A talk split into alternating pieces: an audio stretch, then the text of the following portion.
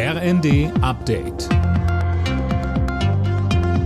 Stündlich neu. Auf den Punkt informiert. Ich bin Johannes Schmidt. Guten Morgen. Russland dreht Polen und Bulgarien den Gashahn zu. Beide Länder sind nach eigenen Angaben vom russischen Staatskonzern Gazprom darüber informiert worden, dass schon ab heute kein Gas mehr fließen wird. Lukas Auer berichtet.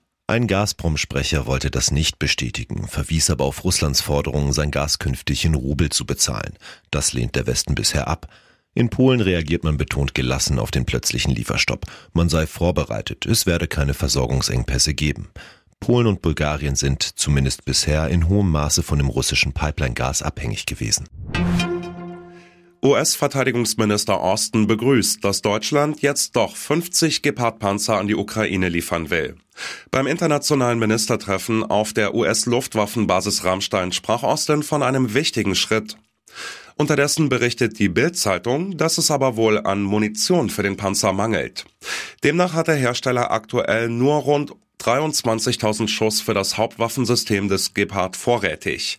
Pro Minute kann ein Panzer allerdings schon 1100 Schuss abfeuern. Deutschland steht kurz davor, sich komplett unabhängig von russischen Ölimporten zu machen. Das hat Bundeswirtschaftsminister Habeck nach einem Treffen mit seiner polnischen Amtskollegin gesagt. Ein Embargo gegen Russland sei damit handhabbar geworden, so der grünen Politiker. Und weiter? Bei Öl ist es in der Vergangenheit gelungen, die Abhängigkeit von 35 Prozent, die wir vor dem Kriegsbeginn hatten, innerhalb der letzten acht Wochen auf ungefähr 12 Prozent zu senken. Sieben Tore Spektakel in der ersten Halbfinalpartie der Champions League.